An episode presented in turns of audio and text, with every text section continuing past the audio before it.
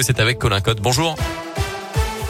Bonjour Mickaël, bonjour à tous. À la une de l'actualité ce matin, les autorités françaises recommandent fortement ce matin aux Français dont la présence en Russie n'est pas essentielle de s'organiser pour quitter le pays.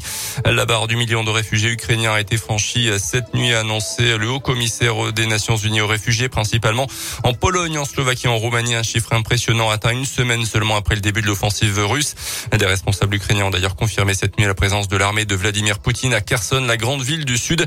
Hier soir, Emmanuel Macron s'est adressé aux Français pour la deuxième fois depuis le début de cette intervention militaire. Nous ne sommes pas en guerre contre la Russie, a notamment précisé le chef de l'État, euh, soulignant également le retour du tragique dans l'histoire du continent européen. Ils sont soupçonnés d'une dizaine de cambriolages dans la région. Quatre hommes originaires de la région lyonnaise ont été entendus par la police. Lundi, leur trace ADN avait été retrouvée dans un magasin d'optique, puis dans un véhicule.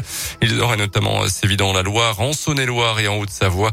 Deux d'entre eux auraient reconnu les faits. Ils seront jugés au mois de juin prochain. Le foot, la Coupe de France, Nantes qualifié hier soir pour la finale. Le 8 mai prochain au Stade de France, les Canaries se sont imposés au tir au but contre l'AS Monaco. Nantes défiera à Nice qui s'est qualifié face à Versailles la veille au soir de 0. Et puis les sportifs russes et bélarusses finalement exclus des jeux euh, des prochains Jeux paralympiques de Pékin qui débutent demain.